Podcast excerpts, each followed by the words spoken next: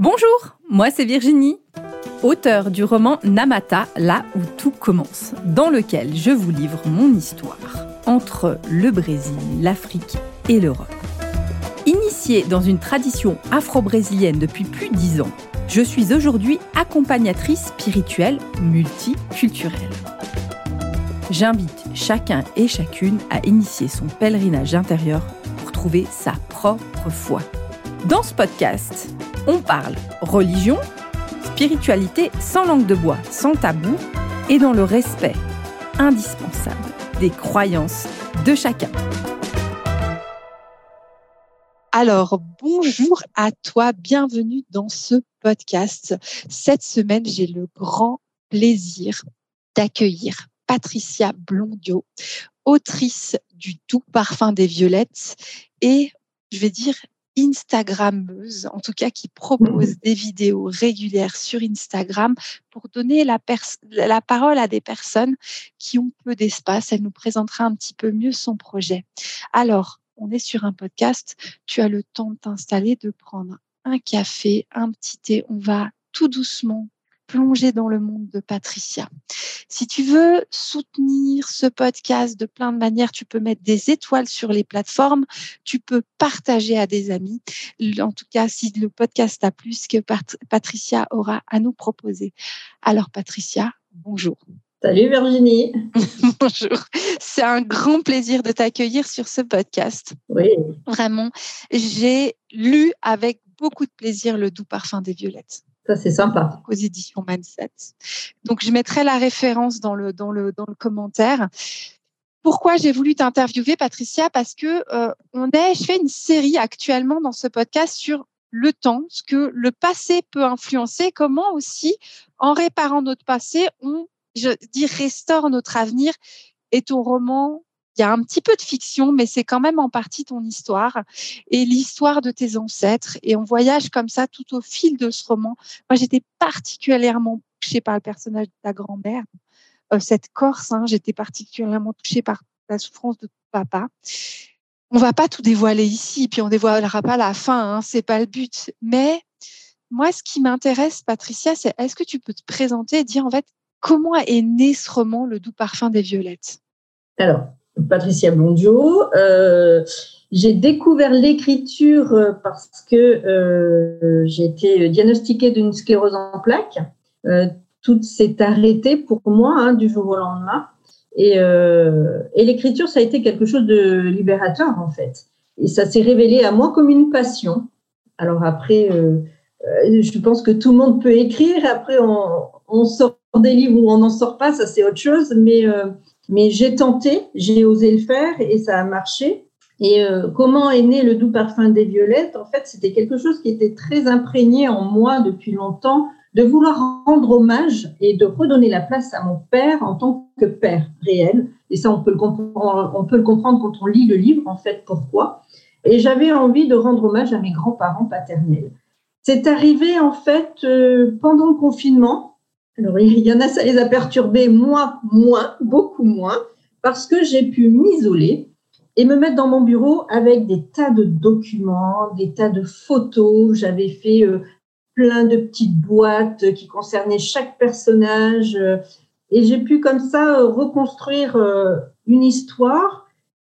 Et ça m'a passionnée en fait parce que j'avais des documents qui étaient à ma portée depuis des années que je n'avais pas lu de la bonne façon, ou peut-être que je n'avais pas lu jusqu'au bout. Et ça m'a donné cette envie vraiment pendant ce confinement d'être en connexion réelle avec ma famille et avec cette écriture et d'en faire quelque chose de, de vibrant en fait. Voilà. Ça a été le confinement, le déclencheur. C'est vrai que ça part, hein, c'est l'histoire, ça part d'une grande fracture dans la famille, d'une grande blessure. Alors là, là, je ne dévoile rien, je fais pas de spoiler, mais sur ton papa qui a une première famille et qui, du jour au lendemain, sa première épouse part avec les enfants et lui interdit de les voir pendant des années. Et on voit la déchirure et la souffrance de ce papa. Et, et vous, vous avez vécu avec un peu ces, je vais dire, ces fantômes hein, euh, d'enfants qui, qui, vous, rien ne vous a été caché. Et vous avez comme ça, on, lit au fil de l'histoire, comme vous avez essayé de reconstruire, de renouer, de, retracer, d'essayer de comprendre. Puis ça a été terrible, hein, cette, cette compréhension. Et euh, il y a plusieurs choses hein, qui m'ont touchée hein, dans cette histoire. Ben, c'est la souffrance effectivement de ce papa et le processus que tu as eu. Alors là, Patricia, est-ce que c'est toi? Est-ce que c'est la narratrice? Mais il y a un processus de médiumnité dont tu décris quelque chose qui est de l'ordre de la médiumnité. Est-ce qu'on est dans la fiction ou est-ce que c'est toi? Est-ce que je dois le dire? Ou est-ce que je dois le garder? Est-ce que je dois le garder pour moi? Est-ce que de, toute façon, dans le roman, il y a beaucoup de choses où euh, ça peut donner un sourire. Euh, est-ce que c'est vraiment des choses qui sont passées dans mon enfance? Ou est-ce que je les ai vraiment inventées? J'ai eu des retours de gens qui m'ont dit quand même c'était un peu tiré par les cheveux de l'inventer en fait. Donc ça, ça devait être bien du vécu. Effectivement, euh, c'était renouer aussi avec cet enfant, c'était me rappeler ses souvenirs. Alors oui, euh, il y a des choses qui sont, qui sont réelles. À chacun de vouloir prendre ce qu'il a envie de, voilà, de, vouloir se, de vouloir dire ça c'est ça c'est vrai ou ça c'est pas vrai. Je pense qu'il faut le lire sans chercher réellement à savoir quoi que ce soit. Mais finalement, je pense que c'était un hommage à tout cet univers, peut-être à tout l'univers, à tous ces, anges partis, à toutes ces âmes qui sont encore autour de moi. Oui, il y a, voilà, il y a un mélange qui est important pour moi, en tout cas. Ouais, Patricia, ce que j'ai apprécié aussi, c'est de dire qu'on croit ou qu'on ne croit pas, ce processus d'écriture, il t'a permis de recréer des liens et de, de retisser des liens avec tes ancêtres, tes racines, à plusieurs niveaux, hein, des ancêtres que tu as connus. Tu as des profondes racines corses, hein, de ce que j'ai découvert. Voilà, ce qui est quand même une terre, euh, une terre très particulière hein, dans son histoire. Et euh, en fait, quel que soit le processus que j'ai aimé, c'est pas dire pour parler avec mes ancêtres, je vais aller voir un médium. Et moi, ce que j'ai découvert dans ce livre-là, c'est qu'en écrivant, en écrivant des lettres, en retraçant son histoire, tu as retissé des liens et finalement, qu'importe, tu n'as pas eu besoin de médium pour ça. Tu as réussi à le faire. Oui, parce qu'après, il y a, les ressentis, il y a l'engagement qu'on peut avoir. Alors, l'engagement, il peut être spirituel aussi. Et dans, le mot spirituel, on peut tout entendre et tout comprendre et tout vouloir comprendre.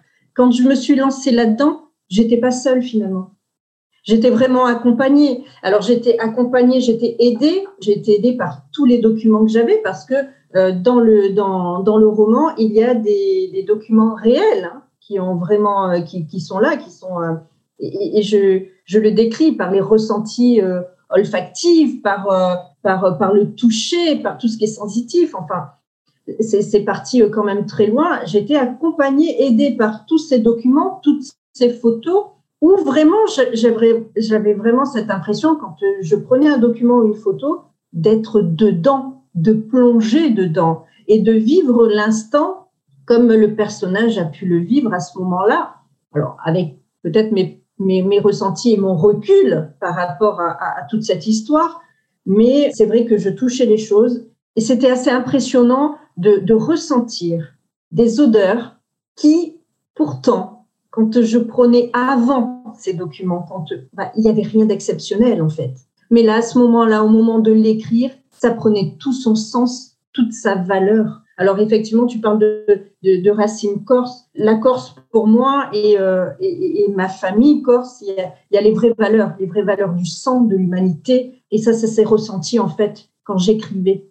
Et ça, c'était important. Et, et, je me suis laissée porter par ça et je me suis dit, qu'importe, je ne sais pas où ça va m'amener, je ne sais pas la fin, mais tout s'est enchaîné d'une façon tellement naturelle que je ne pouvais pas m'arrêter là. Et je me suis dit, même si à la limite ce livre, je l'écris que pour ma famille, en fait, pour l'offrir à mon papa, ben, c'est ce que je ferais. Voilà. Mais non, c'est parti plus loin, et ça, ça a été une fierté pour moi, euh, voilà, de, le porter euh, plus loin que ce que je ne pensais. Que j'ai trouvé beau aussi dans, ton approche, dans l'écriture, c'est qu'à aucun moment, alors on peut sentir hein, de la narratrice des fois des émotions fortes et de, la peur, de la, dans, dans, la, dans le fait qu'elle traverse cette histoire, mais à aucun moment tu as jugé négativement. Et ça, j'ai trouvé beau. Par exemple, si on prend juste l'exemple de, de la première épouse de ton papa, on comprend pas ce qui s'est passé. Et il n'y a pas de ah quelle horreur. Ah non, c'est il y a des ragots. Oui, il y a des ragots, mais on les prend comme des ragots et jusqu'à un moment où on comprend ce qui s'est passé potentiellement et c'est de se dire mais euh, comment on aurait fait à sa place? Et si on se mettait à sa place, ben est-ce qu'on aurait fait mieux en fait? Et il n'y a pas de, de jugement de bien, pas bien. C'est elle était prise dans une histoire et elle a fait ce qu'elle a pu dans cette histoire-là. Et ça, j'ai trouvé touchant parce que c'est pas c'est pas un règlement de compte ton ouvrage, c'est on met, on met en lumière ce qui a été vécu dans une histoire, dans un autre temps, dans une autre époque. Enfin, c'était, ça se passait quand même, euh, voilà, c'était quand même, on dirait quoi, il y a, il y a une cinquantaine d'années maintenant, donc euh, ah ou quarante, une quarante, voilà. Donc c'était, c'est, ne pas juger, le plus, voilà. Donc et ça, j'ai trouvé, en tout cas, je voulais te le partager, Patricia, j'ai trouvé aussi une très belle accroche de dire nos ancêtres, ils ont leurs histoires. Est-ce qu'on aurait fait mieux si on était à leur place? On ne sait pas. Et juste, on constate. Et ça, en tout cas, je voulais te le partager. J'ai trouvé magnifique. Et si toi, en fait, il y a des personnes qui ont des gros, des, des, grosses fractures, des grosses passifs dans leur famille, qu'est-ce que tu pourrais leur conseiller pour dire bah là, toi, ça s'est transformé en livre, hein, ok, qui a été édité. Euh, comme tu le dis, hein, c'est pas forcément le cas, mais est-ce que l'écriture peut être un médium pour réparer pour eux? Qu'est-ce que tu conseillerais pour arriver à une personne qui dit, bah voilà, il y a une grosse crassure, il y a une grosse blessure dans la famille. Comment arriver à se réconcilier avec son passé?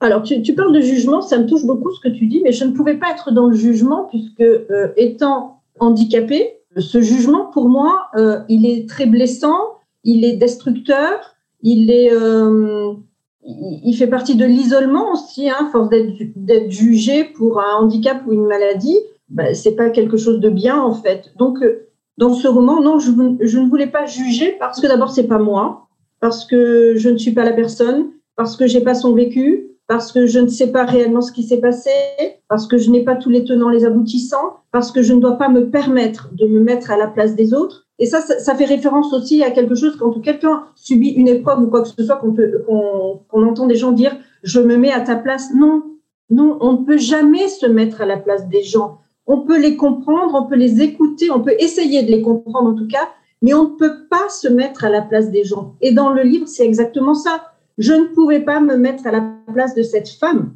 même si à un moment donné, forcément, dans ma vie de d'enfant, quand j'entendais parler de, de mes demi-frères et de mes demi-sœurs, et quand j'entendais parler de cette femme, j'avais quand même de la rancœur et de la colère parce que je ne comprenais pas en tant qu'enfant pourquoi une maman empêchait mon papa, en tout cas, de voir ses propres enfants. Mais ça, c'était en tant qu'enfant. Et quand on grandit après, on a, euh, pour moi, c'était pas une blessure. La blessure, elle était pour mon papa. S'il y avait quelqu'un qui devait juger, ça devait être lui, mais ça devait pas être moi.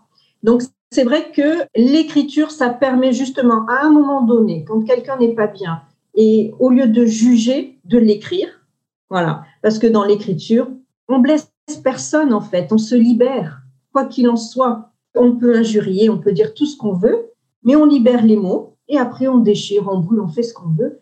Mais en tout cas, ça a été posé. Ça a été posé sur papier. Ça n'a pas été lâché à quelqu'un et ça n'a pas, euh, ça n'a pas d'impact blessant sur la personne qui va subir justement euh, ce, jugement-là. Donc oui, euh, l'écriture est libératrice.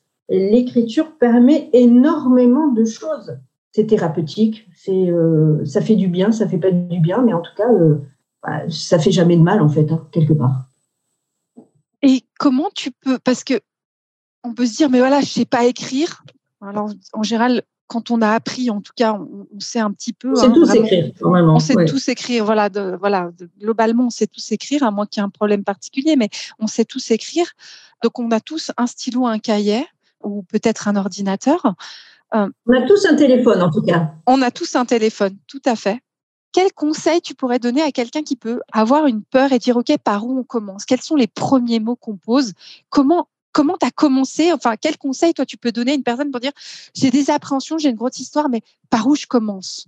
Euh, Je crois qu'il ne faut pas se poser la question par où je commence? Il faut laisser, faut laisser son ressenti parler. Euh, sur le moment, euh, c'est ben voilà, aujourd'hui je suis pas bien, je prends un stylo, un papier, et de se dire mais par où je commence, eh ben, c'est de l'écrire aussi, et d'écrire par où je commence, justement. Et, et là, on va peut-être écrire par la suite, mais je ne sais pas ce que je dois dire.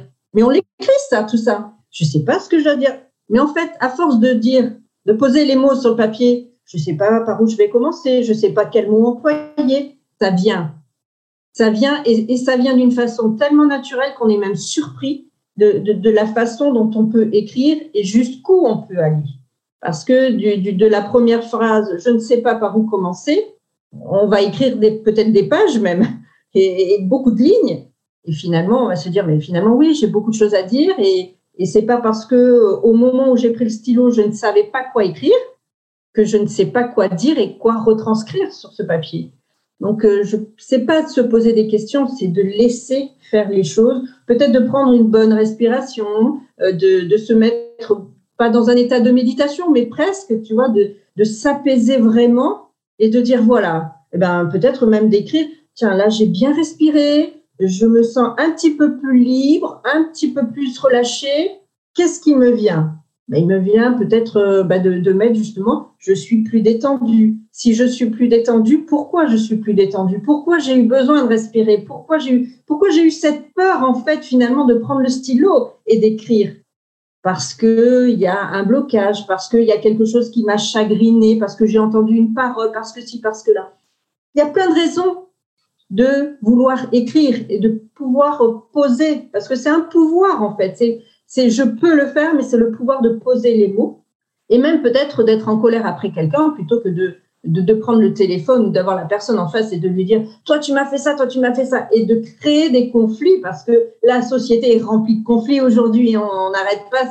C'est, au plus je te clash, au mieux ça va en fait, au mieux je me sens, mais non, pas du tout. Ben, c'est plutôt de l'écrire et puis de s'apaiser par les mots, et puis après d'avoir la personne en face, d'avoir du recul par rapport à ce qu'on pensait d'elle, de ne pas être dans ce jugement, encore une fois, et, de s'apaiser soi-même. Voilà, c'est soi qui importe, je, trouve. Et euh, aujourd'hui, on est plus dans, euh, dans une société qui clash, qui dénonce plutôt que j'écoute, je prends du recul, je réfléchis, euh, et, j'essaye de ne plus être dans le conflit, mais dans la compréhension et dans la bienveillance. Alors ça paraît peut-être, euh, toi, tu es un petit peu trop perché. Non, non, si tout le monde se mettait à écouter les autres et à, mieux les comprendre, même si on, ne, on n'est pas dans le même euh, cheminement de réflexion, dans les mêmes idées, mais on est tous différents pour ça. C'est d'accepter justement la différence de l'autre, d'accepter sa façon de penser, sa façon de voir, sa façon de faire, de ne pas juger parce qu'on n'est pas l'autre, on est soi. Et l'écriture, ça sert à ça.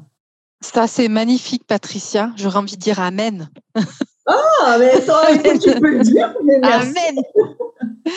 merci. Ça fait le pont aussi sur ton autre activité, hein, donc sur les, sur les réseaux sociaux, donc sur LinkedIn, Facebook et Instagram. Tous les mardis et vendredis, tu donnes la parole à des personnes qui vivent des maladies, des parcours de vie compliqués, euh, d'éventuels handicaps. Est-ce que tu peux nous transmettre en fait euh, qu'est-ce qui t'a mis, Nîmes? Quel est le fil rouge hein, de ces interviews euh, Parce que c'est deux fois par semaine. Je, peux imaginer le travail que c'est. Qu'est-ce que tu as envie de transmettre au monde en fait? Pourquoi, cette intention-là? Pourquoi ces interviews? Bien, on, on, revient au fait de l'écoute, d'informer, de sensibiliser, sans juger, de donner la parole à des personnes qui ne pensaient peut-être pas pouvoir euh, dire, dire ce qui les travaillait, ce qui les, euh, qui les coinçait, ce qui les faisait souffrir, de, de leur ouvrir des portes, hein, parce que pour, pour pas mal d'entre elles, eh bien, il y a des émissions, il y a des interviews, il y a plein de choses qui se passent. Et alors que c'était la première fois qu'elles osaient parler sur, sur les lives. Dans ces lives, on parle de tout. On parle d'histoire d'amour, on parle d'auteur, mais pourquoi l'auteur? Pourquoi il a écrit ce livre? Qu'est-ce qui fait qu'il il, a mis ses écrits comme ça? C'est pas juste de parler d'un livre, c'est qu'il y a toute une histoire derrière. C'est ça qui m'intéresse. On parle de tout et, en fait, le déclic qui s'est fait quand je suis allée sur l'émission Ça commence aujourd'hui sur France 2 de Faustine Boller, où euh, je venais parler de mon histoire. Où quand je me suis assise, je me suis dit mais c'est ça que je veux faire. Parce que pas tout le monde peut aller dans cette émission. Il y a beaucoup de gens qui veulent y aller et pas tous peuvent y accéder. Et c'était de faire le lien et de dire, OK, mais je suis là. et, je suis là et vous avez presque une heure pour vous. Donc, vous pouvez parler de tout. Vous pouvez parler euh, de choses qui vous chagrinent, de choses qui vous rendent heureux. Voilà, c'était de cette liberté euh, d'expression. Et c'était de dire aussi, ce sont des lives de la réalité. On n'est pas dans le jeu, on n'est pas dans, dans, dans, la fiction. On parle réellement de la vie, de la vie des gens. Et, euh, et c'est ça qui est important. Et cette écoute, elle est essentielle, encore une fois, aujourd'hui.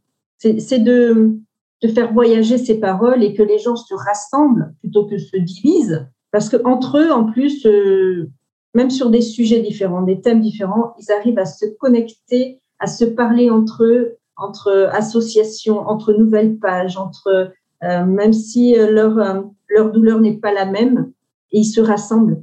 Et après, ils se rencontrent aussi. Mais ça, je trouve ça juste fabuleux. Hein. Pour moi, c'est c'est voilà, c'est ce que je dis, c'est rassembler plutôt que diviser. Et ça, c'est au travers d'un juste d'un live en fait. Et puis, je dois dire aussi, Virginie, que c'est quelque chose qui me fait relativiser. J'en apprends énormément. Ça me fait relativiser sur ma propre vie, sur, euh, sur ma propre maladie et de me dire que bah, la vie, elle est belle. quoi. Finalement, quand on entend toutes ces personnes qui ont une force, une énergie incroyable, malgré les douleurs intenses hein, qu'elles peuvent, qu'elles peuvent traverser, elles ont une énergie. Cette énergie, c'est je parle, je dis, et je reste pas dans l'isolement. Ça aussi, c'est important. Donc, euh, ouais, j'en apprends énormément et, et souvent, je suis en déséquilibre en me disant est-ce que j'arrête, est-ce que je continue, est-ce que et puis, il y a toujours le live qui fait que, mais oui, bien sûr, je continue. Notamment, là, ça a été le live euh, dernièrement avec des, enfants, euh, comment ils voyaient le handicap, le handicap et la fratrie. On, rend souvent hommage aux parents, aux proches, aux aidants, pas trop aux frères et sœurs qui vivent le handicap de leur frère ou de leur sœur. Hein, voilà.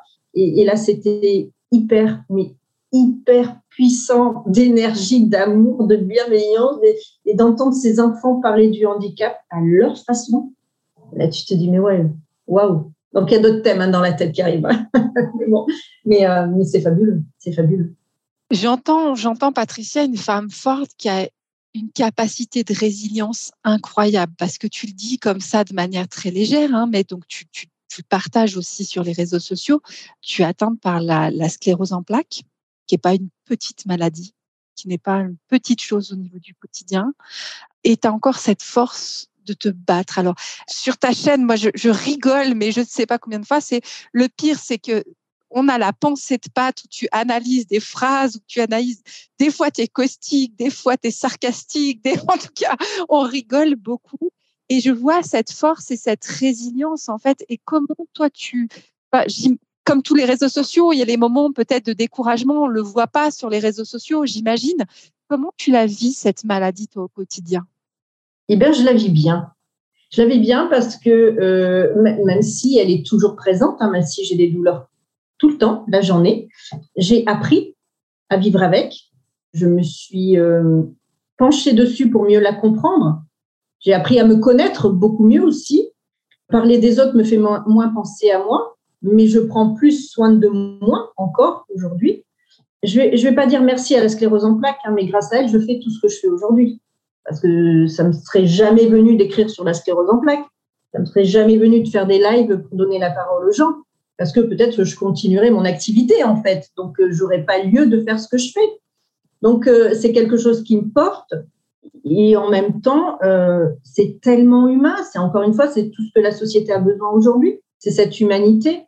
Et, ça, ça me transporte, c'est, ça, me, ça me fait vivre. Faut, faut pas oublier que la sclérose, elle m'a quand même bien, euh, bien tapé à la porte, hein, parce que il y a quelques années, je marchais encore avec une canne de marche et, euh, et j'utilisais aussi le fauteuil quand ça n'allait pas du tout.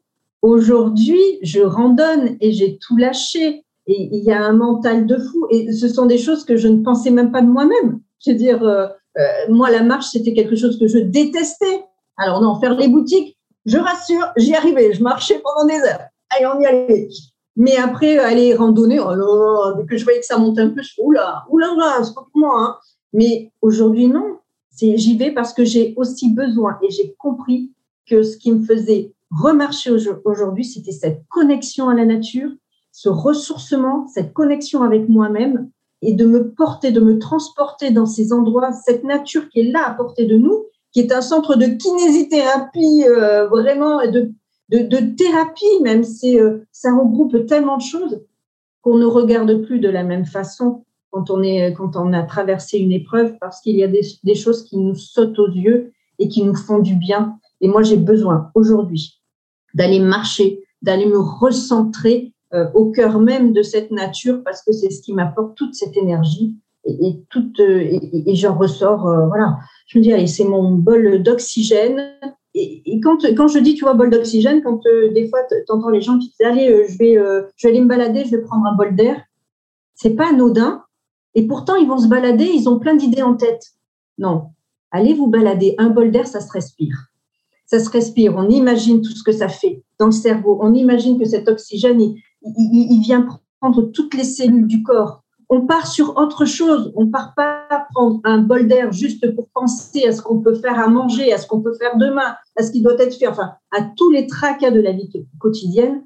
On prend un bol d'air parce que ça fait du bien, parce que ça nous ressource. Et moi, j'ai appris tout ça, à me déconnecter de ce qui m'embêtait.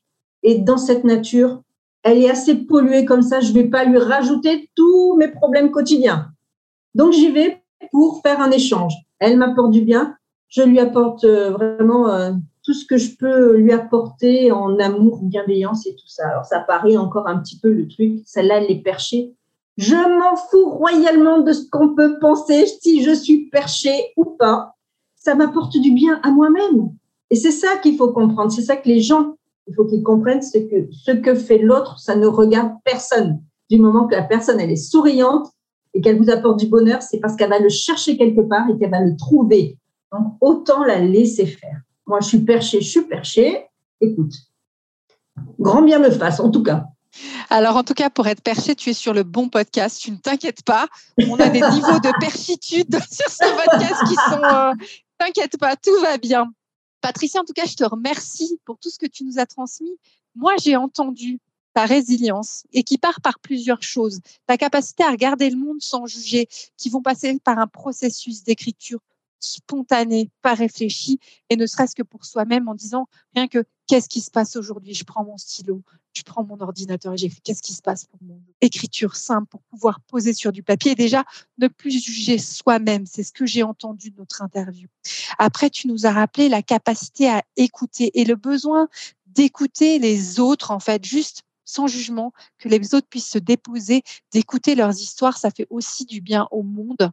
Et là, c'est ce que tu viens de nous apporter, hein, c'est dire comment on arrive à aller bouffer de l'oxygène, prendre de l'oxygène, être en harmonie, en échange avec la nature. Et ça, c'est trois points hyper importants, en tout cas pour voir qui te ressourcent et qui transmettent et qui peuvent être pour tout un chacun pour faire face à les aléas de la vie, parce qu'on a tous des épreuves, on est tous venus expérimenter des choses. Patricia, pour cette belle leçon, je tenais profondément à te remercier. Je mettrai en commentaire de podcast et les références pour acheter ton livre, Le doux parfum des violentes aux éditions Manset, pour le commenter, pour le lire, pour le transmettre, pour l'offrir en cadeau, et aussi les références sur euh, ta page, tes différents réseaux sociaux, pour que tout un chacun puisse s'abonner et puisse transmettre et puisse suivre, suivre tes lives. Patricia, je te remercie en tout cas. Merci à toi Virginie parce que c'était hyper important d'être avec toi parce que tu sais combien j'aime aussi ton écriture, j'aime ta façon de faire, ta façon de voir, ta, façon d'amener les gens. Euh, ce que je voudrais dire comme mot de la fin, c'est n'attendez pas, s'il vous plaît, qu'il y ait une épreuve, une douleur qui vous traverse pour changer votre vision de la vie, du monde, des gens et de vous-même aussi. Apprenez à faire avant. C'est pas d'anticiper, c'est juste d'apprendre à vivre mieux parce que quand ça arrive, on se dit après, zut, si j'avais su. Alors avant de dire si j'avais su, c'est pas que euh, si on prend les choses une autre philosophie de vie avant, c'est pas que la douleur elle est moins forte, mais c'est qu'on a déjà une autre façon de voir la vie et ça va nous permettre, ça va nous aider quand même à continuer. Alors on peut pas être dans dans le positif tout le temps, mais ce que je dis, c'est que même dans le noir, il y a toujours une infime, une infime lueur qui s'appelle l'espoir et ça s'appelle la vie aussi et elle y est toujours. Donc euh, attachez-vous à ça. Et, euh, et puis la vie est belle et franchement, euh, elle vaut la peine d'être vécue, en tout cas. Je ne peux rien rajouter de plus, hormis euh, oui, amen, amen.